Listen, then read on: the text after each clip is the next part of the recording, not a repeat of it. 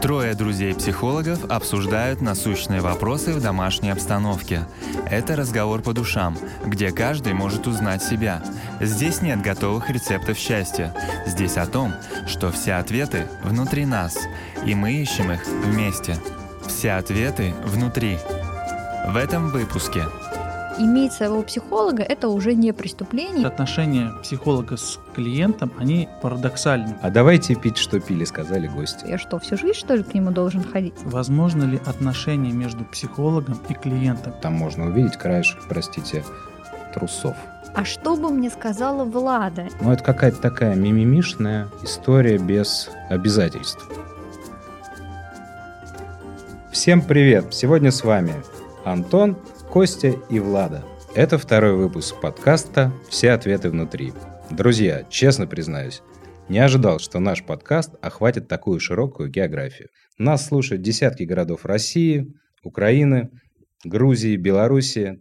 Нас слушают даже в Израиле, Испании и на минуточку на Шри-Ланке. Еще даже добавлю, Новая Зеландия даже нас послушала. Это уже круто. Мы охватили практически весь мир. Даже не охватили, а захватили. Поэтому хочу поблагодарить всех наших подписчиков, слушателей за то, что вы выбираете для нас свое драгоценное время и находитесь с нами. Наша основная цель – быть и оставаться максимально полезными для каждого, кто нас слушает. Поэтому, если у вас есть какие-то комментарии или пожелания, вы можете писать в комментариях под подкастом, либо в директ наших инстаграмов, которые прикреплены ниже в ссылке. Друзья, если у вас есть какая-то история, которой вы готовы поделиться, что называется, из личного, пожалуйста, присылайте нам, пишите нам, опять же, в тех же комментариях. Мы это обязательно прочтем.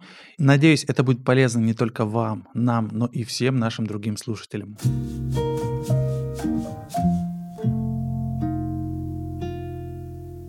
Сегодня мы поговорим об очень интересной теме, эта тема в продолжение нашего прошлого подкаста про психологов и психологию. И, собственно, мы поговорим сегодня об отношениях с психологом. Почему мы выбрали тему отношений с психологом? Потому что сейчас очень многие люди начинают говорить об этом, о том, кто такой психолог, может быть, мне нужно пойти. То есть это уже такая абсолютно свободная тема для разговора, и иметь своего психолога – это уже не преступление, и даже не стыдно об этом сказать. Я на своем опыте скажу, что когда у меня появился свой психолог, и я погрузился в какую-то такую уникальную душевную обстановку. То есть я зашел в кабинет, сел, и я просто доверился, растворился, и мне было ну, фактически кайфово от того, что я пришел сюда. Когда вы находите время для себя раз в неделю, пойти к психологу, это уже само по себе терапевтично.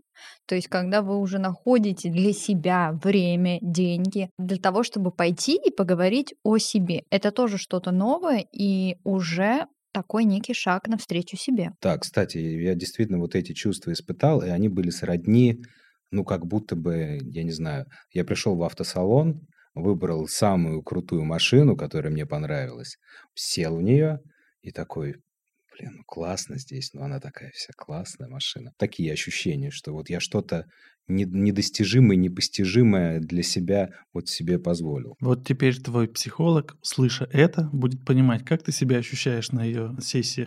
Как в машине. Как в машине, да. Ну что ж, самый главный момент, который бы я тоже хотел добавить, это то, что наши отношения психолога с клиентом, они парадоксальны. Почему? Потому что как только мы начинаем терапию, мы чувствуем, что мы без психолога, без этого человека, который с нами рядом, который нам помогает, который нас ведет и направляет, что мы без этого человека как бы не можем больше обходиться. То есть как будто бы мы привязываемся здесь. Я не согласна здесь с тобой. Здесь э, важно... Я согласна с Костей. Согласна? Да. Очень многие люди как раз-таки боятся вот этот вот миф о том, что я пойду к психологу, я на него подсяду, и без него я не смогу принять ни одно решение потом. Во-первых, психолог не никогда не берет ответственность за решение в жизни клиента. То есть все решения принимает клиент. Не может психолог сказать, идите разводитесь со своим мужем. Или давайте там, делайте теперь вот так. Вот, э, кстати, к твои слова про привязанность клиент-психолог, условно, да, так назовем. То есть надо понимать, чтобы наши слушатели знали, что есть краткосрочное, среднесрочное, долгосрочное отношение с психологом, это сессия. Есть еще вообще психологическое консультирование и терапия.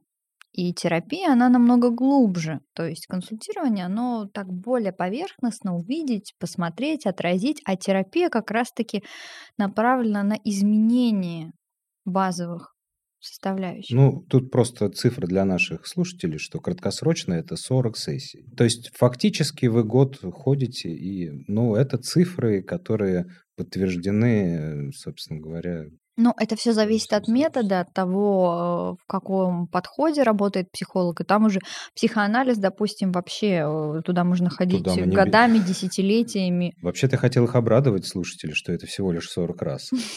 А давайте мы А вернемся. звучит так себе, да?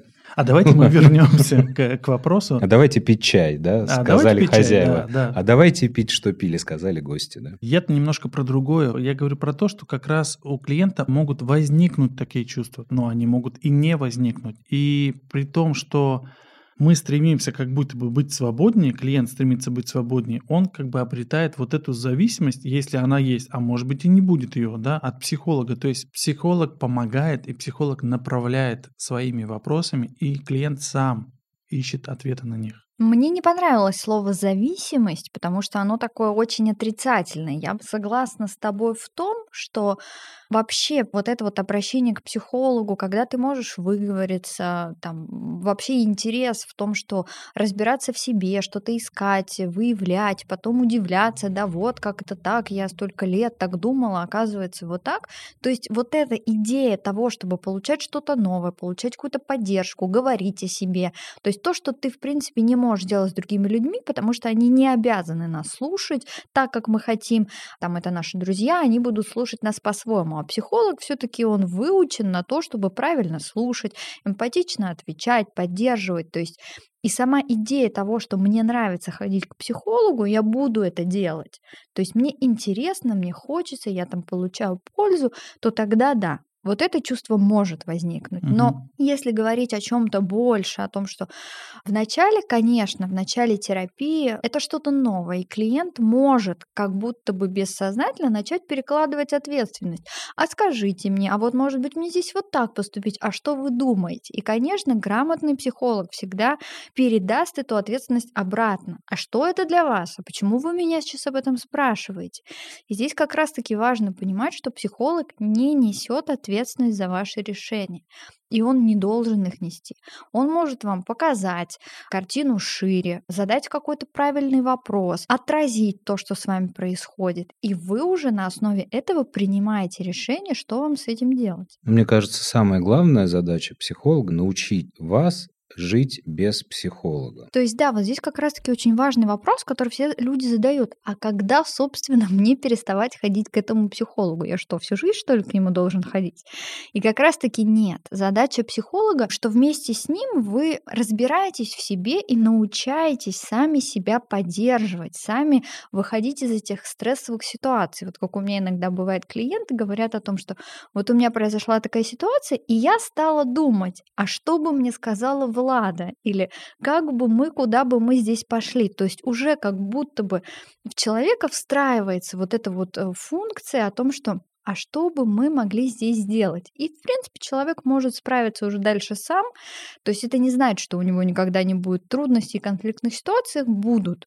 Но он уже будет выходить из них так, как бы было для него комфортно и безопасно. Получается то, что вы прорабатываете с этим клиентом как раз те темы, и если он уже приходит на то, что «а как бы мне сказала Влада», значит, это огромный плюс. Это плюс той работе, которую вы ведете. Да, то есть он э, понимает о том, что вот здесь бы мне, наверное, она задала вот этот вопрос. А что бы, куда бы мы здесь пошли? То есть здесь идея не про то, что я бы там дала какой-то совет, нет, а про то, куда бы мы здесь копали и что бы мы здесь делали. И я, допустим, помню, что когда у меня был мой первый психолог, у меня тоже такое было. То есть я думала о том, что а как бы мне здесь сказал мой психолог, а что бы мы здесь делали, а как бы она на это отреагировала. То есть ты уже начинаешь думать вот э, в этих рамках. То есть не в рамках того, как было раньше, а уже включаешь вот этот анализ, самоанализ, рефлексию и начинаешь искать, думать и принимать верное для себя решение. Но психолог, э, он дал необходимый инструментарий клиенту, психолог научил клиента пользоваться этим инструментарием, сделал его доступным и понятным, И клиент спокойно применяет это на практике, как вождение.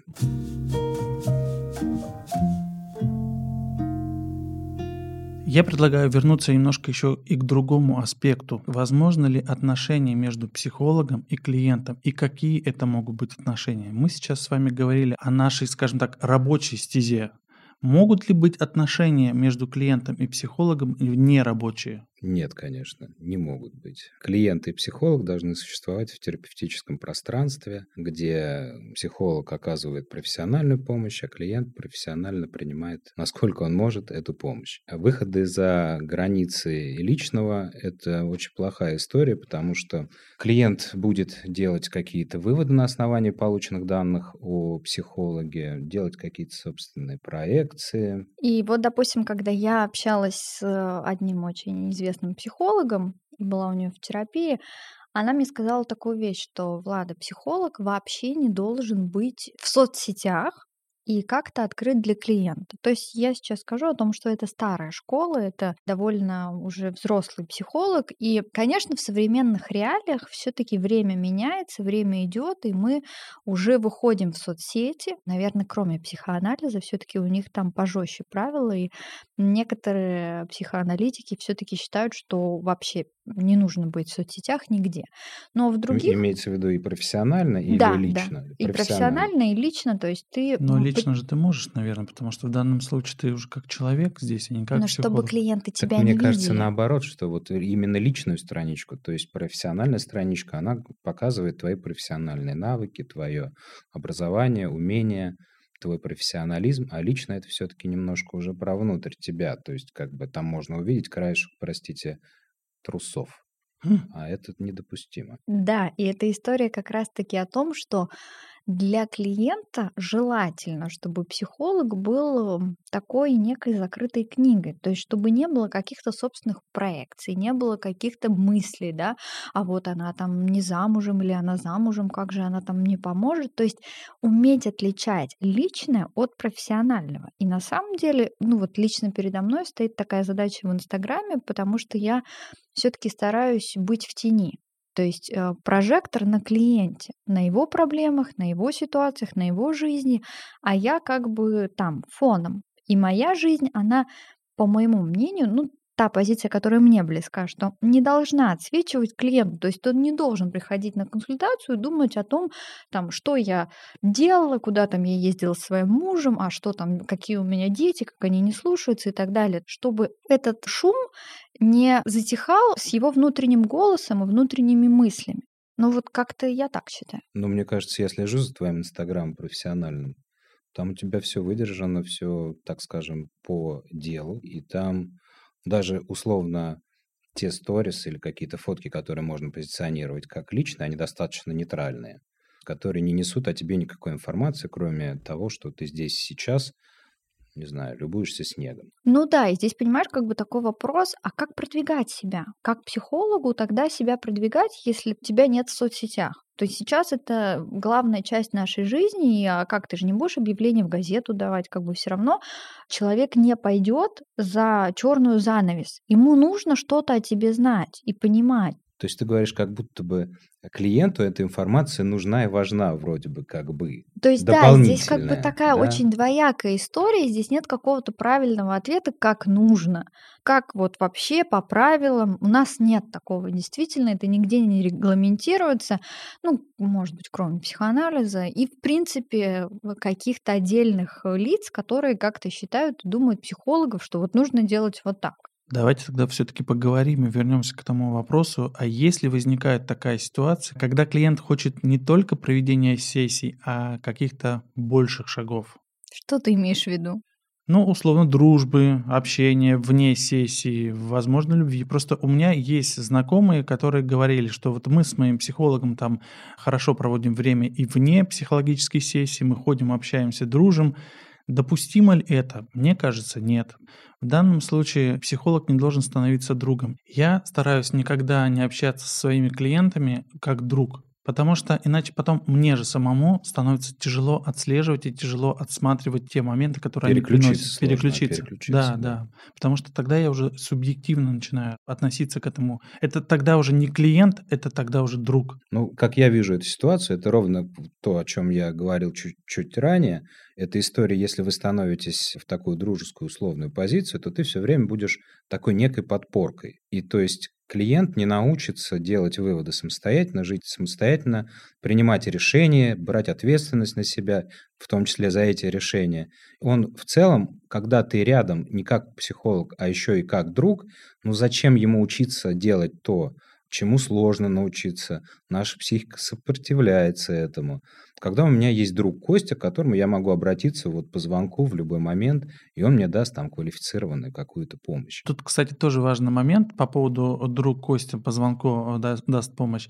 Самый главный момент – это когда мы за сессию берем оплату, и именно тогда, получается, вот эта дружба, она перестает быть дружбой. Согласен. Мало того, что практически нету ни одной качественной вещи, которую можно приобрести бесплатно. Я бы вообще сказала о том, что для меня дружба и терапия это просто противоположные вещи. То есть никакой с моей стороны дружбы с клиентом не может быть ни через год, ни через два и вообще. Есть такая идея о том, что этот клиент навсегда останется твоим клиентом. А если он перестанет быть твоим клиентом навсегда, вот, да. и тогда он же может стать твоим другом? Ну, гипотетически. Возможно, но мне но кажется, что да, мне что кажется, не всегда. лучше этого не делать. Клиент, он и есть клиент, и дальше там он идет э, своей жизнью, и ты своей. То есть как бы все, на этом все заканчивается. А если говорить о том, что клиент может написать там в процессе терапии в течение недели, а, обговариваются правила о том, что мы с вами встречаемся да. только на один час в неделю. Все остальное время можете там переписываться по поводу времени, но не более того. Ну вот я, кстати, своим клиентам иногда разрешаю, если вдруг какая-то экстренная ситуация, которую они не могут решить самостоятельно здесь сейчас, и если у меня есть возможность, я им отвечаю. Я сразу же об этом договариваюсь и проговариваю на тех моментах в сессии. Я делаю так, что если есть какая-то экстренная ситуация, мы можем взять еще одну дополнительную сессию и это обсудить. Если это есть возможность, то да. То да. есть если это требует, что прям вся сессия, либо если есть какой-то вопрос, который может решиться здесь сейчас быстро, условно, как это сделать, или вот у меня сейчас такая ситуация, что лучше, конечно же, я не даю советов. Я могу двумя-тремя вопросами, если я опять же понимаю, что это можно решить за два-три вопроса, э, помочь. Направить ее. Направить, угу. да. Ну, это, наверное, индивидуально, и каждый выбирает для себя. Ну, Владу мы услышали только за деньги, это понятно. Да, да, только за деньги. Почему, опять же? Потому что Костя правильно сказал о том, что клиент, когда он платит за вот этот вот обмен, то он понимает этому ценность. Это контракт. Да, чем больше человек платит для себя цену, то есть для кого-то там эта цена, это вообще ничего не значит, а для кого-то это очень много. И вообще вот я заметила такую тенденцию, что чем больше значима эта сумма для человека, тем больше он включается. Допустим, по себе могу сказать, что когда я ходила к психологу, это было несколько лет назад, 6 тысяч рублей час, я приходила с записанными темами. Я этот час просто сидела и говорила все по делу, все то, что мне нужно. Я не тратила время на какую-то там ненужную вообще вещь, и я впитывала как губка. То есть я готовилась к каждой сессии. Я понимала, что вот сейчас мне нужно обсудить вот это, вот это, вот это. А если это какая-то незначимая для тебя сумма, то, наверное, ты к этому так и будешь относиться. Ну, хотя, может быть, это зависит от мотивации человека, и как раз-таки он решает, э, нужно ему это или нет. Тут вопрос состоит в том, что не каждый человек может позволить себе платить большую цену, но при этом он может быть рефлексивным. В том плане, что у меня нет денег, к сожалению, такого количества, и я хочу пойти к тебе, но я не могу но я готов работать за эту сумму, и я готов работать и получать как клиент а, эту обратную связь и прорабатывать это к себе. Ты права, я соглашусь с тобой на 100% в том плане, что когда клиент платит деньги, это правильно, потому что это своего рода контракт, и клиент таким образом как бы соглашается на те условия, на ту договоренность, которая между нами существует. И вы знаете, я еще хочу добавить одну интересную вещь. Перед началом работы с новым клиентом я отправляю ему файл, где там написано, что если вы отменяете консультацию менее чем за 24 часа, то вы должны ее все равно оплатить. Что вы думаете по этому поводу? И я потом скажу свое мнение, потому что ну, я с этим сталкиваюсь. Я считаю, что это правильная тенденция, правильная пункт в контракте, так как мы работаем с людьми, работаем с людьми, которые приходят к нам по записи, на запись, мы арендуем помещение, у нас есть ответственность, куча обязательств, и к тому же этот сам факт очень э, мотивирует клиента, даже если ему в какой-то момент оказалось страшно, и он попытается избежать этой встречи, он неосознанно может попытаться уйти из этой истории, но пункт этого контракта, он подумает, ну, человек, Жалко будет да, платить я просто, просто так. деньги Мгм. заплачу. Мне кажется, это хорошая история. Если смотреть с точки зрения клиента, то я могу сказать, что не всегда бывает возможность прийти на сессию, но я, как психолог и как клиент, всегда и платил, и плачу, если отменяю сессию. Потому что я считаю, это труд моего психолога, к которому я иду, и это его время. И если у меня, как клиента, что-то не получается по времени, либо возникают какие-то трудности с чем-то другим, и я не могу присутствовать на этой сессии, то это не означает, что у моего психолога должен быть простой, Простой? по времени. Да, это мои проблемы. Они не должны касаться его. Это, кстати, про ответственность, знаешь, когда ты понимаешь, что ты не можешь, у тебя не получается, либо еще что-то, но ты договорился, и ты этой оплатой говоришь, как бы, вот, это моя ответственность, и я готов за это заплатить. Это про взрослость, что Да, я хорошо. понимаю, что это из-за меня, я не смог, мы договорились, и чтобы там не было какого-то простоя, или просто иногда бывает даже, что в это время я могла бы записать какого-то другого клиента, которому это нужно сейчас, да, а так получается, что я уже и не туда, и не сюда. Это просто огромная польза, я считаю, для клиентов, что да, поначалу многие возмущаются. А что это я? Ну, у меня, кстати, таких не было клиентов, но я думаю, что мысли такие есть. У меня, по крайней мере, были такие мысли, когда я ходила к психологу и была вынуждена тоже за это платить. И тут интересная вещь. Если человек не готов взять ответственность за сессию в размере там, да, какой-то суммы, то как он берет ответственность за свою жизнь? Да. Как он ее несет, да? Это же серьезный, как сегодня принято говорить, философский вопрос. Если нравится то, что ты слушаешь сейчас, подпишись на наш подкаст, потому что все ответы внутри. Если у тебя есть своя история, которой ты готов поделиться, или появился вопрос, оставь свой комментарий. Все ответы будут внутри.